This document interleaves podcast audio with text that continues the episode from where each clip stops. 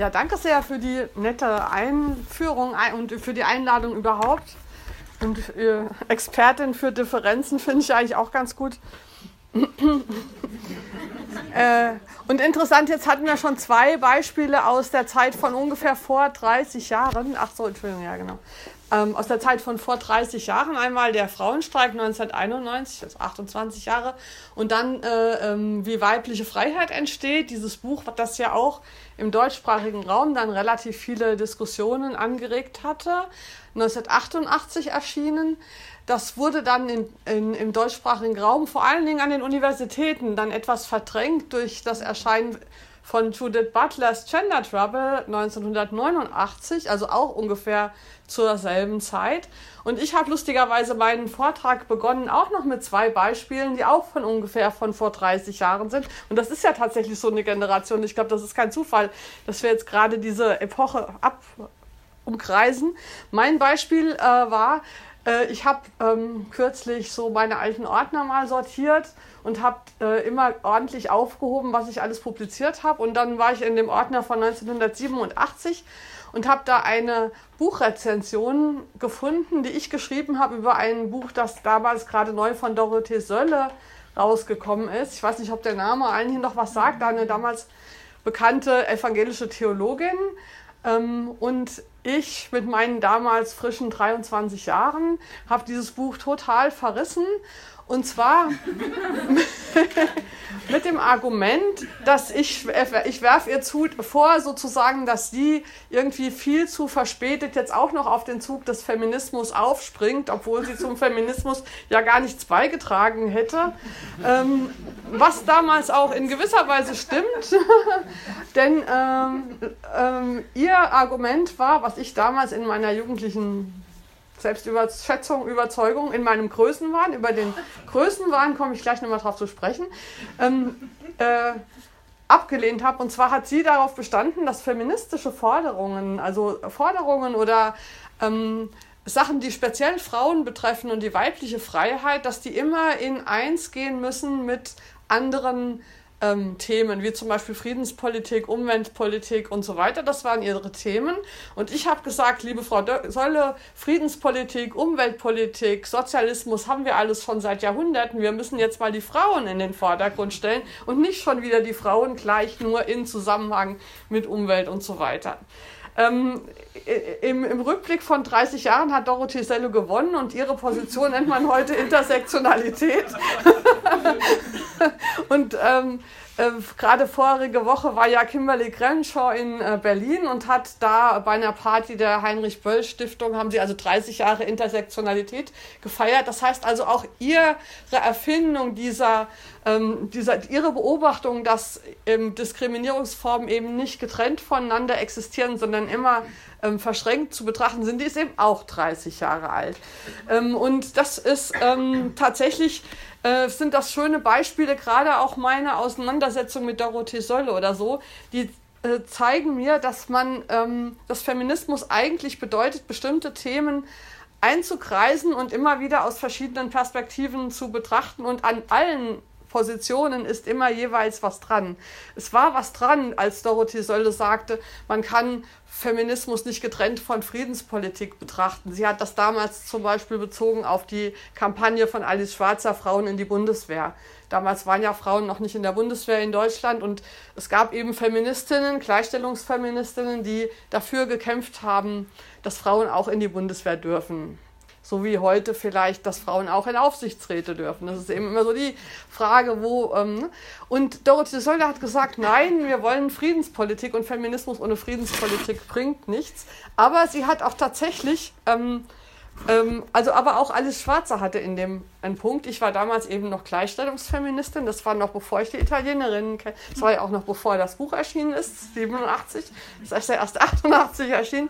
Äh, konnte ich also noch nicht wissen, dass eben die Gleichstellung, wenn sie sozusagen selbst verabsolutiert wird, auch problematisch ist. Eben genau aus diesen Gründen, die wir jetzt unter dem Thema Intersektionalität äh, diskutieren. Denn Frauen sind eben nicht alle Frauen. Und das ist übrigens das, was ich glaube, dass das Wichtige äh, am Differenzfeminismus generell ist. Also viele Leute denken, wenn sie Differenzfeminismus hören, es würde dabei um die Differenzen zwischen Frauen und Männern gehen oder um Geschlechterdifferenzen überhaupt. Aber in dem Differenzfeminismus, der aus Italien kommt und dem ich mich zugehörig fühle, geht es um die Differenzen unter Frauen. Also wie unterscheiden sich Frauen und wie tragen sie ihre Differenzen aus? Und die Wette oder die Idee dahinter ist eben, dass nicht die Gleichheit der Frauen, weder die Gleichheit der Frauen mit den Männern noch die Gleichheit der Frauen untereinander uns weiterbringt in Richtung auf eine, weiß ich nicht, gute, freie, schöne Welt, sondern dass eine ähm, Beschäftigung mit den Differenzen, zuerst den Differenzen unter Frauen, aber dann eben auch mit den Differenzen die Frauen aufmachen mit der Welt und damit eben auch mit Männern oder anderen Geschlechtern, dass diese Differenzen das, das Material sind oder die Ressourcen für eine Weiterentwicklung in irgendeine gute Richtung. Das heißt, äh, erste These, ähm, oft zeigen sich Streitigkeiten unter Frauen oder Streitigkeiten unter Feministinnen, die, die, zeigen sich oft entlang von Generationen. Aber ich glaube, dass die Generation nicht die entscheidende, das entscheidende Kriterium ist, sondern dass, ähm, dass es andere Grenzziehungen gibt, die Differenzen unter Frauen markieren. Neben Alter eben auch alles das, was euch jetzt einfällt, ähm, Kontext, kultureller Hintergrund und so weiter. Ähm, eine zweite These ist sozusagen ein Missverständnis, das sich in Bezug auf Feminismus oder auf Frauenbewegung oder äh, Gleichstellung ergibt. Oft ist, dass es so dargestellt wird, als würde sozusagen ähm, würden wir uns immer weiterentwickeln. Also äh, Feminismus, feministisches Bewusstsein ist eine Weiterentwicklung und in der in den Universitäten haben wir das mit diesen ganzen Turns. Ne? Da kommt dann der Cultural Turn, der Linguistic Turn und so weiter. Man hat dann den Eindruck, wir, wir lernen immer dazu und wir werden immer besser feministisch und parallel dazu wird die Welt immer besser feministisch. Und ähm, äh, meine These, die wir dann natürlich auch diskutieren können, aber von der ich überzeugt bin, ist, dass Feminismus kein Zustand ist, kein Endzustand, den man irgendwann erreichen kann, sondern eher eine Haltung oder eine Praxis, mit der man an immer wieder neue Phänomene herangeht. Ich bin immer noch nicht. Also, an, also Feminismus benutzt man sozusagen, um in, im, im Leben zurechtzukommen. Und je nachdem, wie das Leben ist und wie die Welt sich präsentiert und welche Probleme die Welt hat oder die man vielleicht selber hat, nützt Feminismus, um, um da eine andere Perspektive drauf zu kriegen. Aber man ist nie ähm, im feministischen sozusagen Endzustand. Und ähm, es geht eben sozusagen vor allen Dingen eben auch nicht, wenn wir Feminismus machen, um das Verhältnis von ähm, Frauen und Männern, sondern es geht um das Verhältnis von Frauen zur Welt. Oft wird die Diagnose, warum wir Feminismus brauchen, es gibt ja diesen Spruch, ich bin, I'll be uh, post-feminist in post-patriarchy oder sowas. Also wenn das Patriarchat zu Ende ist, dann bin ich auch keine Feministin mehr. Ich sage es genau anders. Meiner Meinung nach ist auch eine These der Italienerin, ist das Patriarchat zu Ende. Aber ich bin umso mehr Feministin. Gerade wenn das Patriarchat zu Ende ist, brauchen wir Feminismus meiner Meinung nach mehr denn je, weil dann heißt das ja, dass wir Frauen viel mehr tun müssen und zu sagen haben und viel mehr Einfluss haben. Und wenn Frauen einflussreich sind, ist es umso wichtiger, dass es Feministinnen sind. Weil wenn sie das nicht sind, können sie ja genauso viel Mist bauen wie alle anderen. Also die äh, Feminismus ist ähm, nicht, ähm, nicht was, was die Frauen auf Augenhöhe mit den Männern bringt, sondern Feminismus ist eine Möglichkeit, weibliche Subjektivität in der Welt zu leben, die nicht auf weibliche Subjektivität gewartet hat, sondern die sozusagen, ähm, und da kommen wir bei, zu dem, was die Italienerinnen Arbeit an der symbolischen Ordnung nennen. Das symbolische Ordnung hat natürlich nicht, haben natürlich nicht die Italienerinnen erfunden, aber es ist ja so, dass ähm, Gleichstellungspolitik sich oft auf konkrete Forderungen richtet. Ne? Also die Frauen in die Bundeswehr oder nicht, wie sind die Gesetze, ähm, wie viel Prozent Frauen sind, wo wir in Deutschland diskutieren, zum Beispiel gerade, ob wir in Bezug auf politische ähm, Gremien dieses Paritätgesetz brauchen, dass man also misst, wie viele Frauen sind zum Beispiel im Bundestag. Und ähm, äh, da geht es um, um die Tatsache, dass Frauen in der Welt sind. Aber es geht eben im äh, Bezug auf die symbolische Ordnung auch darum, wie Frauen in der Welt sind. Ähm, und zwar sind sie in der Welt mit ihren eigenen Wünschen und Anliegen oder sind sie in der Welt und unterwerfen sich den Maßstäben, die diese Welt für sie schon bereit gehalten hat vorher. Ähm, und da ist eben sozusagen Feminismus immer äh, in Austausch mit der Welt, so wie sie gerade ist. Wenn ich Feministin bin in einer Gesellschaft, in der äh, klare zum Beispiel Gesetze herrschen, die Unterschiede machen zwischen Frauen und Männern, also die zum Beispiel Männern Sachen erlauben, die sie Frauen verbieten, dann ist natürlich die Forderung nach rechtlicher Gleichstellung eine wichtige. Aber ähm, wenn wir die rechtliche Gleichstellung erreicht haben, heißt das nicht, dass wir auch frei sind. Die, äh, um nochmal zu den äh, Generationen zu kommen, eine Generation fast schon vor den Italienerinnen hat Carla Lonzi, eine italienische Feministin, äh, 1974 schon ähm, einen Text geschrieben, Wir pfeifen auf Hegel. Der ist interessant, weil Hegel nächstes Jahr 250 Jahre wird, also Generationen alt sind. Und in diesem Text, äh, Wir pfeifen auf Hegel, schreibt sie den wunderschönen Satz, die Gleichheit der Geschlechter ist heute das Gewand, mit dem sich die Unterordnung der Frauen tarnt. Also die Gleichstellung ist das Gewand, mit dem sich die Unterordnung der Frauen tarnt. Und was meint sie damit? Sie meint damit, dass äh, in einer gleichgestellten Welt Frauen natürlich alles können, was Männer auch können, aber nur nach deren Spielregeln erstmal. Und das sehen wir ja momentan überall, 30 Jahre, sage ich mal, nach der erfolgreich durchgesetzten Gleichstellung, ähm, äh, dass es einen sehr großen Anpassungsdruck gibt auf Frauen, die irgendwo hingekommen sind, zugelassen wurden wo ursprünglich nur Männer äh, vor, zum Beispiel Universitäten. Ja? Also die Form, wie Wissenschaft betrieben wird, ist ähm, natürlich eine von Männern für Männer geprägte gewesen unter explizitem Ausschluss der Frauen. Und jetzt dürfen Frauen dahin. Und was machen sie dann da? Mit? Oder können sie was verändern? Können sie überhaupt noch was anderes denken? Und was vor allen Dingen wird an ihnen wertgeschätzt? Ich weiß nicht, ob Sie das hier in der Schweiz auch haben, aber in äh, Deutschland haben wir seit dem ja, seit ungefähr zehn Jahren äh, gab es ja vor zehn Jahren hat so ein neuer Aufschwung des Feminismus begonnen mit also mit zum Beispiel so einem Buch wie wir Alpha-Mädchen in, in Deutschland oder mit dem Gründen, der Gründung von Missy Magazine als 2008 gewesen. Das heißt, es gibt jetzt seither eigentlich einen Boom wieder des Feminismus. Vorher sagte man irgendwie, Feminismus ist tot, Frauenbewegung braucht niemand mehr, wir sind ja gleichgestellt. Seit zehn Jahren haben wir wieder Feminismus-Boom und es gibt sehr, sehr, sehr, sehr viele Texte in allen möglichen Medien über Frauen und Feminismus und so weiter.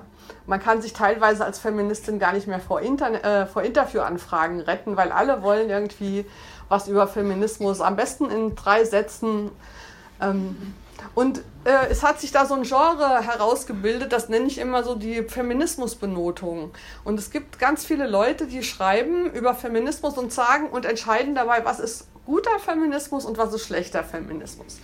Also guter Feminismus ist zum Beispiel ist alles, was mit Equal Pay Day zu tun hat. Ich erkläre mir das immer nur so, dass für, Frau, für Männer natürlich das Schlimmste, was ihnen passieren kann, ist, dass jemand zu wenig bezahlt wird. Also ist sozusagen für sie völlig nachvollziehbar, warum Frauen dagegen protestieren, wenn sie zu wenig bezahlen. Und ich protestiere auch dagegen. Es ist ja, ist ja auch nicht richtig, dass Frauen weniger Geld verdienen. Ist nur die Frage, ist das das wichtigste Anliegen des Feminismus? Oder alles, was mit Gleichstellung und Quoten zu tun hat. Das wird also die Gleichberechtigung durchzusetzen und die Gleichheit, das wird immer sehr ähm, als gut ähm, und auch als wichtig ähm, dargestellt. Aber wenn dann zum Beispiel Feministinnen anfangen, irgendwie Gendersternchen benutzen zu wollen oder an der Sprache was verändern zu wollen oder wenn sie radikale Sachen fordern, wie zum Beispiel mehr Feminismus in die Parteien, also nicht nur mehr Frauen, sondern mehr Feministinnen, dann kommen immer welche und sagen, aber das ist jetzt übertrieben. Also damit verkrault er ja jetzt die Leute. Also wer soll denn das noch verstehen? Das ist doch kein Wunder, wenn die Leute dann alle AfD wählen. Also es gibt sozusagen nicht mehr, man ist nicht mehr für oder gegen Feminismus, sondern die, die, die, der Diskurs ist, welcher Feminismus ist guter Feminismus und welcher Feminismus ist schlechter Feminismus.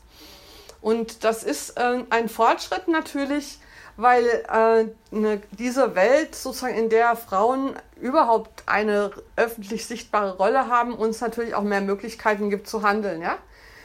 Aber es ist eben nicht unbedingt eine Welt, die die weibliche Freiheit wertschätzt, sondern die natürlich ähm, versucht, sozusagen die Freiheit der Frauen irgendwie nutzbar zu machen, In Bezug auf den Kapitalismus ist das auch von vielen schon äh, kritisiert worden, zum Beispiel von Angela McRobbie oder von Alison Wolf, die da oder Nancy Fraser, die sozusagen Bücher geschrieben haben und Texte geschrieben haben darüber, wie diese neue, freie, emanzipierte Frau, die ihr eigenes Geld verdient und die natürlich ihre Employability und ihre Fähigkeiten dem Arbeitsmarkt zur Verfügung stellt, wie wichtig die ist. Und es gibt ja eben zwischen eben schon feministische Theorien, die zeigen, dass im, im Zentrum dieser Entwicklung nicht unbedingt der Wunsch steht, die weibliche Freiheit zu vergrößern, sondern dass eben darin auch der Wunsch steht, auch die Arbeitskraft der Frauen entsprechend ausbeuten zu können. Und dass natürlich diese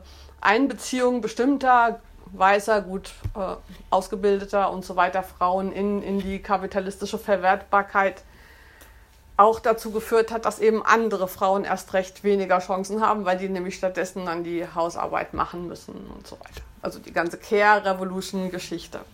Das heißt, ähm, die weibliche Freiheit ist nicht erkennbar an den Rechten, die Frauen haben, sondern sie ist erkennbar daran, ob Frauen machen, was sie wollen und ob Frauen sozusagen die Möglichkeiten, die sie haben, ausnutzen. Natürlich sind die Möglichkeiten unterschiedlich, aber eine Frau, die ähm, ähm, in einem nicht gleichberechtigten Land wohnt, lebt und da äh, aber versucht in, im Rahmen dessen, was sie machen kann, widerständig zu sein und Sachen zu verändern und so weiter, die ist freier als eine Frau, die in einem gleichberechtigten, emanzipierten Land lebt und Medizin studiert, weil sie so ein gutes Abi gemacht hat, obwohl sie sich eigentlich gar nicht für Medizin interessiert. Aber alle sagen, mit einem Abi von 1,0 muss man ja Medizin studieren.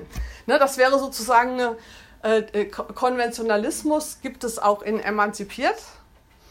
Ähm, und Freiheit gibt es auch unter unfreien Bedingungen weil es eben nicht das ist, also die Freiheit der Frauen sind nicht die äußeren Umstände, sondern die Freiheit der Frauen besteht in dem, was die Frau jeweils aus den Umständen macht. Mm. Und das ist eben der Unterschied zwischen Freiheit und Emanzipation. Emanzipation gibt es natürlich mehr, je mehr Rechte da sind. Und äh, der Unterschied zwischen, also wenn wir jetzt so das Ziel von, von feministischen Bewegungen eben einmal als Emanzipation und einmal als Freisein äh, umschreiben würde, dann kann man sagen, der Unterschied ist, die Emanzipation ist vorhersehbar und das, was freie Frauen tun, ist nicht vorhersehbar. Das ist prinzipiell offen. Die Emanzipation der Frauen war jetzt keine so große Überraschung, zumindest seit Freiheit, Gleichheit, Brüderlichkeit, also seit der Französischen Revolution, war eigentlich klar, dass irgendwann auch die Frauen emanzipiert werden müssen. Weil wenn man eine Gesellschaft ist, die sagt, ich bin demokratisch und meine Grundlagen sind Freiheit, Gleichheit, Brüderlichkeit, muss man jetzt nicht so besonders prophetisch begabt sein, um zu sagen, dass irgendwann auch Frauen kommen und sagen, und was ist mit uns? Und dass dann allen auffällt, ja, das ist ja irgendwie nicht logisch. Und, und dass also die Frauen dann irgendwann gleichberechtigt werden. Das ist sozusagen ein, es ist nicht klar, dass das passiert. Es ist auch kein einfacher Weg gewesen, aber es ist jetzt keine ähm, völlig überraschende Geschichte, sondern eine, die sich eigentlich aus der Logik der Gleichheit ergibt wenn man nicht auf dem Standpunkt stehen bleiben will, wie es ja manche Vertreter der, ähm, der bürgerlichen Geschlechterideologie gemacht haben, also wenn man nicht versagen will, wie Proudhon zum Beispiel, Frauen sind keine Menschen, sondern Tiere oder sowas, wenn man Frauen das Menschsein zugesteht, und da gab es ja im europäischen in der Neuzeit eine lange Diskussion, die Querelle des Femmes, also die, der Streit über die Frauen, der ging über Jahrhunderte, ob die Weiber Menschen seien war nicht so klar. Aber wenn man das dann mal klar hat, dann kann man eigentlich, und man hat Demokratie als Freiheit, Gleichheit definiert, dann kommt irgendwann die Emanzipation dabei raus. Das ist tatsächlich nur die Frage, wie lange das dann dauert. Ähm, und so war es ja auch. Und äh, die Freiheit der Frauen aber, die ist eben nicht von vornherein festgelegt, weil wir wissen nicht, was für eine Welt freie Frauen machen würden. Das, das wissen wir nicht. Wir wissen nicht, wie die aussehen würde. Und äh, das ist ein offenes Experiment und das ist prinzipiell immer offen, weil selbst wenn wir mal sagen würde, ähm, wir werden jetzt sozusagen, wir würden jetzt die, die Herrschaft über Europa übernehmen und würden Europa ganz genauso machen, wie wir das wollen, dann hätten wir vielleicht ein schönes Europa, aber dann würden eine Generation später unsere Töchter erwachsen werden und wir wüssten nicht, was die sich ausdenken würden. Ja? Das heißt, auch das wäre nicht abgeschlossen, sondern dadurch, dass wir immer wieder was Neues wollen können, unsere, unser Begehren ist unendlich. So die Gleichstellung ist sozusagen endlich, die ist irgendwann erreicht das, was wir uns wünschen, ist unendlich. Wir können uns immer wieder was Neues ausdenken. Und deshalb ist dieser, dieser Prozess, die weibliche Freiheit in die Welt zu bringen, prinzipiell unabgeschlossen und aber auch prinzipiell konfliktreich. Ähm, wir haben sozusagen jetzt eine Situation, wenn wir nochmal zu den Generationen gehen, dann kann man sagen, dass die, äh, die Genera diese Wellen, über die oft geredet wird in Bezug auf den Feminismus, dass diese Wellen ähm, sich eigentlich entlang der, des Emanzipationsgedankens vollzogen haben. Also die erste Welle, die, ähm, die erste Frauenbewegung nennt man sie ja auch, das war ja die Bewegung, die das Frauenwahlrecht erkämpft hat. Also die Suffragetten Anfang des 20. Jahrhunderts. Und ähm, das waren sozusagen die, die Freiheit, Gleichheit, Brüderlichkeit und die, das demokratische Wahlrecht gesagt haben, das muss heißen, dass Frauen auch wählen können. Und dafür haben sie gekämpft. Und viele haben gedacht, dass ähm, mit, der, mit dem Wahlrecht für die Frauen das Thema erledigt ist. Und zwar haben das sowohl die Feministinnen gedacht, als auch die Männer. Weil der Grund sozusagen, es waren ja viele mit den ungeheuerlichsten Gründen gegen das Frauenwahlrecht, ja. Also Frauen würden nur völlig emotional, es gab so ein schönes, es gab jetzt ähm, zu 100 Jahre Frauenwahlrecht eine Ausstellung in Frankfurt im Historischen Museum über 100 Jahre Frauenwahlrecht mit ähm, Plakaten und Pamphleten, die eben rund um diese Diskussion da irgendwie entwickelt wurden. Ein Plakat ist ein ganz schönes gewesen, da war so ein Schönling abgebildet mit so einem ganz schrecklichen Backenbart, aber die kommen jetzt auch wieder, okay. Und, und dann stand unten drunter, was passiert, wenn Frauen wählen? Sie wählen nicht mehr nach Kompetenz, sondern sie wählen den Schönsten sozusagen. Ja, und dann geht die ganze Demokratie den Bach runter. Ähm, ist übrigens ein Argument, was noch gar nicht ausgestorben ist, wenn man sozusagen uns ja immer vorwirft, weil alles, was wir an Männern kritisieren, machen wir ja nur, weil die nicht aussehen wie George Clooney. Ne? Und wenn George Clooney käme, dann hätten wir ja auch gar nichts dagegen, wenn der uns vergewaltigt. Das sind ja so Sachen, die auch immer noch kommen. Also diese, diese äh, Unterstellung, dass Frauen Männer nur nach dem Aussehen beurteilen, weil sie in so, äh, sonst nichts weiter. Also das waren die gleichen Rechte und also sowohl die Männer, die erst dachten, oh, jetzt geht das Abendland unter, wenn Frauen wählen, als auch, wenn, als auch die Frauen, die dachten, boah, wenn wir erst wählen dürfen, ist alles gut.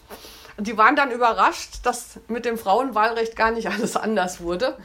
Und dass sie, die Frauen jetzt zwar gleichberechtigt waren, aber sich ansonsten eben nicht so viel geändert hat. Darüber hat dann Simone de Beauvoir ihr dickes Buch geschrieben, Das andere Geschlecht. Das ist ja Ende der 40er Jahre erschienen, was daran liegt, dass Frankreich ja erst 1944 das Frauenwahlrecht gekriegt hat, also also ein bisschen hinterher. Mhm. Also als Frankreich dann auch das Frauenwahlrecht hatte, dann, okay, die Schweiz, okay. Stimmt. ähm, naja, nicht so viel verpasst, würde ich sagen. also äh, das andere Geschlecht war ja dann das Buch, wo Simone de Beauvoir zeigt, warum die Gleichberechtigung allein nicht dazu führt, dass die Geschlechterverhältnisse sich jetzt einfach total ändern und alles gut wird, weil sie gezeigt hat, dass die Vorstellung von Geschlechterunterschieden halt unsere Kultur ganz tief ähm, durchzieht dass in der Literatur und in der Philosophie und in der Religion und im Alltag und so weiter eben überall diese Ungleichheit der Geschlechter verankert ist und dass das nicht einfach überwunden wird, indem Frauen alle paar Jahre auch in einer politischen Partei ihre Stimme geben. Und damit hat sie sozusagen die zweite Welle des Feminismus eingeleitet. Das ist die Welle der Gleichstellung. Also die Idee war, wir haben gemerkt, Gleichberechtigung allein reicht nicht, wir brauchen auch Gleichstellung. Gleichstellungsmaßnahmen, das heißt sowas wie Gender Mainstreaming oder Gleichstellungsbeauftragte, Frauenförderpläne, ähm, Mentoring für Frauen. Es gab dann halt diese ganze Welle an Büchern. Was muss eine Frau machen, wenn sie Chefin ist? Sie muss sich erst ihren Doktortitel ganz groß an die Tür schreiben, dann muss sie sich einen fetten Dienstwagen geben lassen, weil ohne fetten Dienstwagen erkennen die Männer nicht, dass sie die Chefin ist und sowas. Ja, also diese Art, ähm, äh, die von heute aus eigentlich bisschen lächerlich wirken, aber damals ja ganz ernst gemeinten Versuche waren, dass Frauen sozusagen gedrängt wurden, sich sozusagen anzupassen an die Welt, wie sie nun mal ist und mitzumachen und auch so zu werden, auch so laut zu reden wie die Männer, auch alles zu delegieren und sowas. Also das war die, der Versuch, wenn man Frauen dazu bringt, einfach sich genauso zu benehmen wie die Männer, dass dann aber wirklich die Probleme gelöst wären. Und das hat, also an diesen Sachen ist ja allen was dran. Ich sage das jetzt so nur so ein bisschen lächerlich. Ich will jetzt auch nicht, dass wir die Gleichstellung wieder abschaffen. Ich will auch nicht, dass wir das Frauenwahlrecht wieder abschaffen. Ich will nur zeigen, dass es eben notwendigerweise zu kurz springt und dass ähm, solche Maßnahmen auch immer ähm, eine Gefahr beinhalten, nämlich die Gefahr, dass man sich mit oberflächlichen Lösungen zufrieden gibt und dass man sich so und dass man gar nicht mehr weiß, wo eigentlich das Unbehagen herkommt. Also eine Frau, die in einer Kultur lebt, in der sie keine Rechte hat und die diese Kultur und was da drin passiert scheiße findet, die braucht das nicht lange zu legitimieren. Ja, das ist klar. Sie weiß, dass alle wissen, dass, dass da was schief läuft. Aber wenn man in einer gleichgestellten Kultur lebt, wo man theoretisch alles kann und findet es dann irgendwie nicht gut, dann ist halt die Frage, woran liegt das? das? Liegt das dann vielleicht an dir selber? Hast du zu große Wünsche? Hast du falsche Wünsche? Das sind so die Fragen. Und ähm, das, wie weibliche Freiheit entsteht, das ist das Buch, was die, dass die, die äh, Frauen vom Mailänder Frauenbuchladen eben dann äh, 1988 geschrieben haben als Reaktion auf diese Gleichstellungspolitik, weil sie gesagt haben, diese Gleichstellungspolitik beinhaltet eben die Gefahr, dass wir unsere Wünsche aufgeben, dass wir nicht mehr drauf hören, wenn uns was nicht gefällt, weil wir nicht mehr fassen können, warum uns das nicht gefällt, weil wir denken, das liegt an uns, wir haben die falschen Wünsche. Ähm, oder ich, wenn mir das nicht gefällt, muss ich es halt ändern. Das war sowas, was ich immer gehört habe. Also von klein auf das und das gefällt mir nicht, na, dann geh doch in die Politik, dann tritt doch in die Partei ein und so weiter. Also es war immer sozusagen tatsächlich der von außen an mich herangetragene Imperativ, wenn du was verändern willst, dann musst du mitmachen. Nur wenn du mitmachst, kannst du was verändern. Und die Italienerinnen sagen, nö, es ist auch völlig okay, Sachen doof zu finden, ohne dass man deswegen mitmachen muss. Ähm, und ohne dass man sich sozusagen anpassen muss. Und ich glaube, dass tatsächlich diese Art Unbehagen von Frauen auch in einer gleichgestellten Kultur das Thema ist, was wir heute in der, vielleicht in der dritten oder meinetwegen auch vierten Generation des, der, der, der Wellen ähm, durcharbeiten. Und zwar sind wir ja, wenn wir uns angucken, zum Beispiel die Diskussion unter Hashtag MeToo oder Hashtag Aufschrei, die da geführt worden sind, und auch heute noch geführt worden. Da geht es ja oft um alltägliche Begegnungen zwischen Frauen und Männern, aber auch zwischen Chefs und Untergebenen und so weiter. Wie geht man miteinander um? Was für Witze sind erlaubt? Welche Wörter darf man benutzen? Wie reden wir über Sachen? Wer darf wem ins Wort fallen? Wer muss sich hinten anstellen? Wer darf sich vordrängeln? Also da werden jetzt tatsächlich Dinge über die Alltagskultur miteinander diskutiert und eine ähm, eine Sache, die dann oft gesagt wird, ist ja, dass die Frauen und äh, auch Männer finden ja auch die Kultur vielleicht gar nicht mehr so gut, ähm, die da diskutiert werden, die werden so kleinkariert, die werden so, habt ihr keine wichtigeren Themen, ne? oder dieser Whataboutism, so, äh, das ist ja so ein häufiger Vorwurf und der missachtet oder übersieht eben, dass tatsächlich es jetzt darum geht, was heißt es denn in den kleinen Verästelungen unserer Kultur, dass Frauen freie Subjekte sind. Das bedeutet nämlich zum Beispiel, dass sie nicht von anderen beurteilt werden können. Und da äh, kommen wir dann tatsächlich wieder auf die Differenzen, die wir heute auch im Feminismus diskutieren, nämlich die Differenzen in Bezug auf die Bewertungsmaßstäbe, die wir haben. Also das, was zum Beispiel unter dem Thema Definitionsmacht verhandelt wird. Wer darf denn überhaupt darüber entscheiden, wann eine Bemerkung rassistisch oder sexistisch ist, was erlaubt ist und was nicht erlaubt ist. Und da sind wir auf einem Gebiet, wo wir auch die Möglichkeiten der Gleichstellungspolitik verlassen. Ich finde, das wurde ziemlich deutlich bei den Diskussionen über Nein heißt Nein oder Ja heißt Ja, also in Bezug auf, wie gehen wir zum Beispiel mit sexualisierter Gewalt um. Ähm, da ähm, gibt es gerade ein interessantes Buch übrigens, das heißt Ja heißt Ja, ist auch keine Lösung oder sowas. Ähm, steht auch in meinem Blog, wenn es jemand wissen will. Also, wo eine Sexualwissenschaftlerin eben untersucht hat, wie darüber diskutiert wird, über dieses, äh, dieses, ähm, diese Regel, dass eigentlich Sex nur erlaubt ist, wenn man aktiv Ja gesagt hat, also alle Beteiligten aktiv Ja gesagt haben und dass das aber, ähm, wie, wie problematisch so eine Regel ist, im Alltag durchzusetzen. Man kann nämlich auch, also man hat im Alltag ganz viele Graubereiche. Was ist zum Beispiel, wenn ich mitmache aus Nettigkeit sozusagen, ja, obwohl ich zwar selber keine Lust auf Sex habe, aber wenn jemand anders so viel Lust hat und mir es jetzt gerade nichts ausmacht, mache ich halt mit. Ähm, ist das ist das schon problematisch oder was ist daran problematisch? Oder ist es dann problematisch, wenn ich das fünfmal mache, aber bei einmal nicht?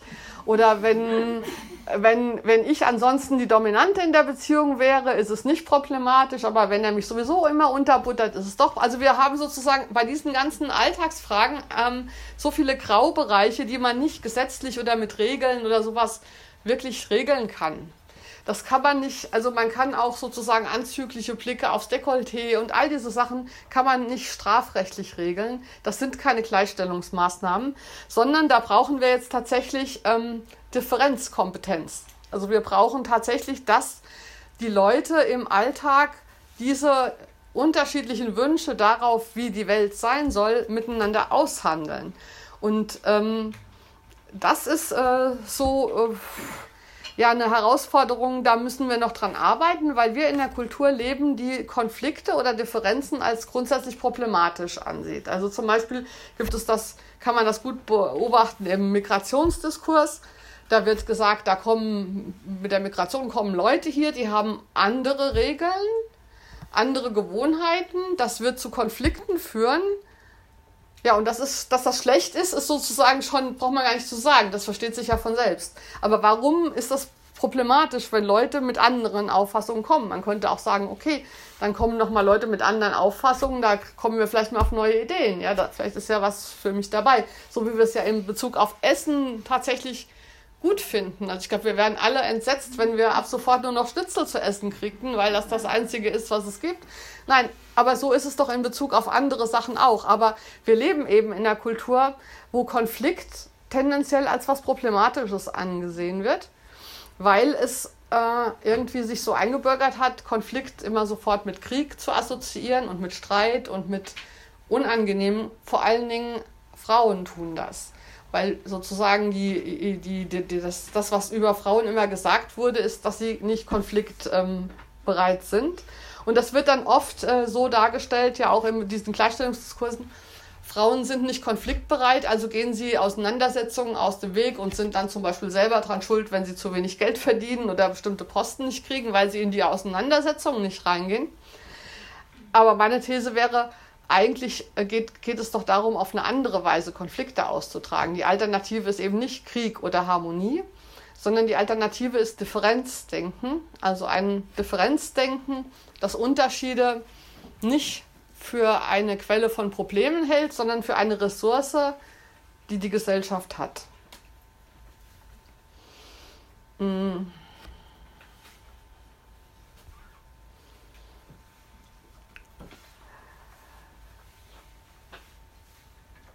Diese Differenzen haben wir ja jetzt durch den ganzen Intersektionalitätsdiskurs, durch den Migrationsdiskurs, durch die, es ist ja auch inzwischen so, dass man nicht mehr über Feminismus redet, sondern über Feminismen, wo ja schon Unterschiede mit im Begriff drin sind, die auch das Potenzial zu Differenzen enthalten.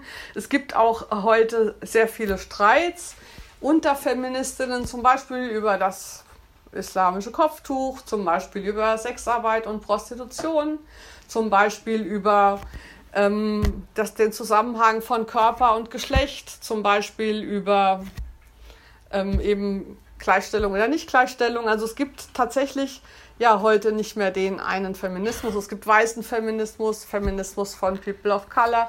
Es gibt äh, inzwischen auch wieder materialistischen Feminismus, der sagt, diese ganzen LGBTQ-Diskussionen sind ja zu wenig haben zu wenig mit Geld zu tun und so weiter und so fort. Das heißt, wir haben heute ähm, uns tatsächlich, und das ist auch gut, von dem Wir der Frauen so ein bisschen verabschiedet, dass es in den 70er und 80er Jahren noch gab. Also die Slogans in den 70er, 80er Jahren waren irgendwie dieses Frauen gemeinsam sind stark oder Sisterhood oder wir, wir zusammen. Das wurde dieses starke Wir der Frauen ähm, konstituiert. dass ja Dorothee Sölle damals schon das kritisiert hat, aber was ich zum Beispiel damals auch gut fand, was aber ähm, natürlich sich äh, heute wiederum kritisiert wird, weil es einfach eine bestimmte Sorte von Frauen ins Zentrum gestellt hat. Und es ist eben klar, dass Frauen nicht alle dieselben Interessen haben, dass es eben Frauen gibt, die auch privilegiert sind anderen Frauen gegenüber, dass zum Beispiel die Emanzipation der westlichen europäischen Frauen auch auf dem Rücken der migrantischen Pflegekräfte ausgelebt wurde, die hier unsere alten Leute versorgen. Ich nehme an, dass das in der Schweiz auch so ist. In Deutschland würde ja die Versorgung alter Menschen völlig zusammenbrechen, wenn das nicht diese ganzen informellen ähm, Migrantinnen äh, wären und so weiter und so fort. Das heißt, die Differenzen und die Konflikte unter Frauen sind heute sichtbarer. Aber das heißt nicht, dass wir unbedingt ähm, Differenzfeminismus haben, sondern wir haben ja eher Diversity-Feminismus. Und es gibt aber einen großen Unterschied zwischen Differenz und Diversity.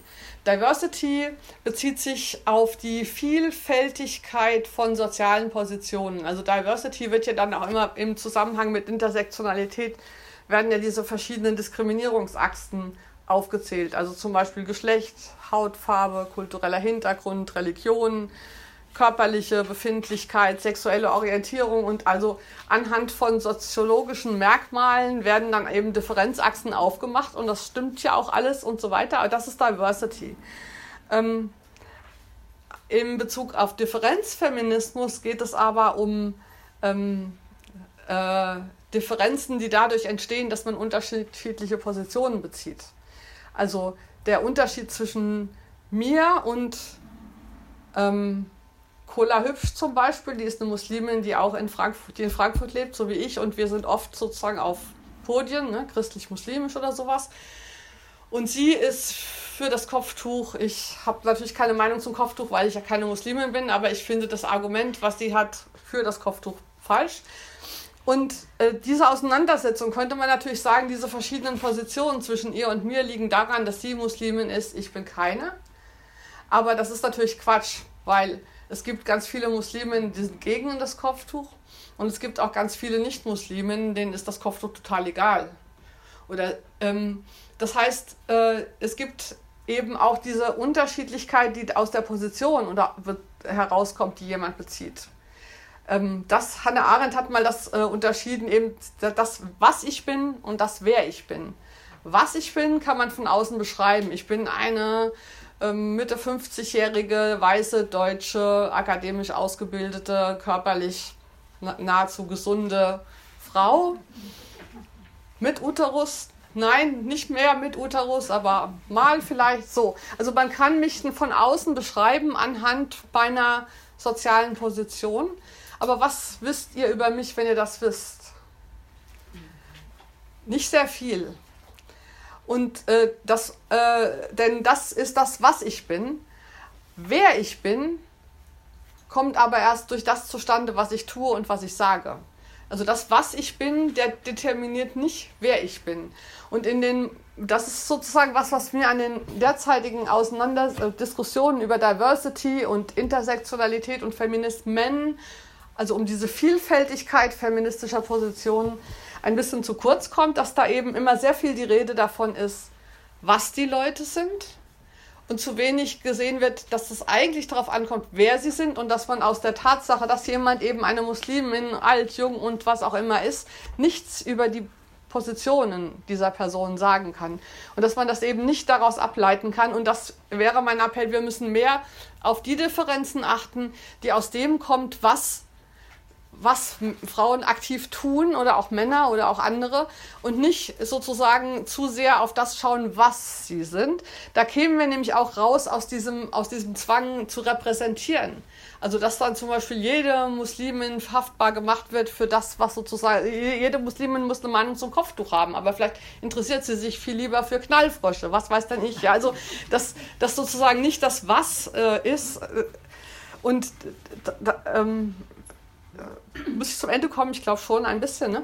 Aber einen Punkt will ich noch sagen, da, was, was, was damit aber zusammenhängt. Das ist, dass häufig über Feminismus heute so gesprochen wird in, im, im Sinne eines gewissen Universalismus. Es wird immer, und das ist aber ein Phänomen, was wir in den politischen Diskussionen heute generell haben, vor allen Dingen auf der Linken, dass ähm, andere Positionen mit Hinweis auf wissenschaftliche Erkenntnisse abgelehnt werden. Also zum Beispiel ähm, ein Thema, wo ich mich momentan sehr gut auskenne, weil ich da gerade ein Buch drüber geschrieben habe, nämlich über das Schwangerwerden können. Ähm, dass zum Beispiel, wenn ich sage, und das sage ich, es gibt zwei ähm, Sorten von Menschen in biologischer Hinsicht, nämlich solche mit und ohne Gebärmutter, dann ko kommt ganz oft ähm, als Gegenargument, nee, das stimmt nicht. Die Wissenschaft hat festgestellt, dass es keine eindeutige Geschlechterdifferenz gibt in biologischer Hinsicht. Und jetzt kann man natürlich als Zahlen sagen, kann sagen, okay, es gibt 98,3 Prozent, da ist diese Unterscheidung eindeutig so, und dann gibt es 1,7 Prozent, da gibt es Unklarheiten.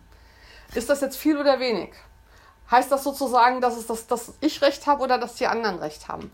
Und das ist nur ein Beispiel. Ähnlich ist es mit Sexarbeit, ähnlich ist es mit der Position des Kopftuch, ähnlich ist es mit allen Kon Konfliktthemen, die wir haben, dass wir Meinungen dazu oder Urteile dazu als Meinungen abqualifizieren und denen, deren eine wissenschaftliche Position gegenüberstellen. Aber es geht eben um die Frage einer politischen Positionierung. Differenzfeminismus bedeutet, dass der Unterschied wichtig ist, der dadurch entsteht, dass ich eine andere Position beziehe als du. Und das ist sozusagen weder notwendig, noch lässt sich das ableiten aus, ähm, aus, aus dem, was ich bin oder was du bist, noch lässt es sich sozusagen, die Unterschiedlichkeit unserer Position lässt sich auch nicht wissenschaftlich klären. Wir haben keinen Schiedsrichter, der kommt und sagt, du hast recht, ich habe recht, sondern wir sind auf diese Differenz zurückgeworfen, die daraus entsteht, dass wir unterschiedliche Sachen sagen und tun. Und das ist sozusagen diese Differenz des freien Schwimmens ohne Schiedsrichter in der Welt, die aber, ähm, und das ist eben der, die Kernthese der Italienerin, aus dieser Differenz äh, ent, äh, heraus entsteht weibliche Freiheit. Weil diese Auseinandersetzung unter Frauen über das, was sie wollen, was sie denken, was ihre Ansicht sind, was ihr Urteil ist. Ich meine jetzt nicht diese Meinung wie, ich plapper irgendwas nach oder ich habe noch gar nicht drüber nachgedacht, aber ich habe schon eine Meinung, sondern es ist das, was Hannah Arendt Urteilen genannt hat. Also es ist ein Phänomen, das beurteile ich politisch diese Art Differenz, sozusagen, die durch unterschiedliche politische Urteile unter Frauen und ihre Auseinandersetzung darüber ausentstehen, diese Differenz ist der Hebel, der uns hilft, sozusagen ähm, politisch einflussreich zu werden, auch als Frauenbewegung und als FeministInnen. Koschka Linkehand ist eine junge Autorin aus Leipzig, die gerade ein Buch geschrieben hat mit dem Titel Feministisch streiten. Das ist ein Sammelband, das hat sie nicht allein geschrieben, aber hat sie herausgegeben.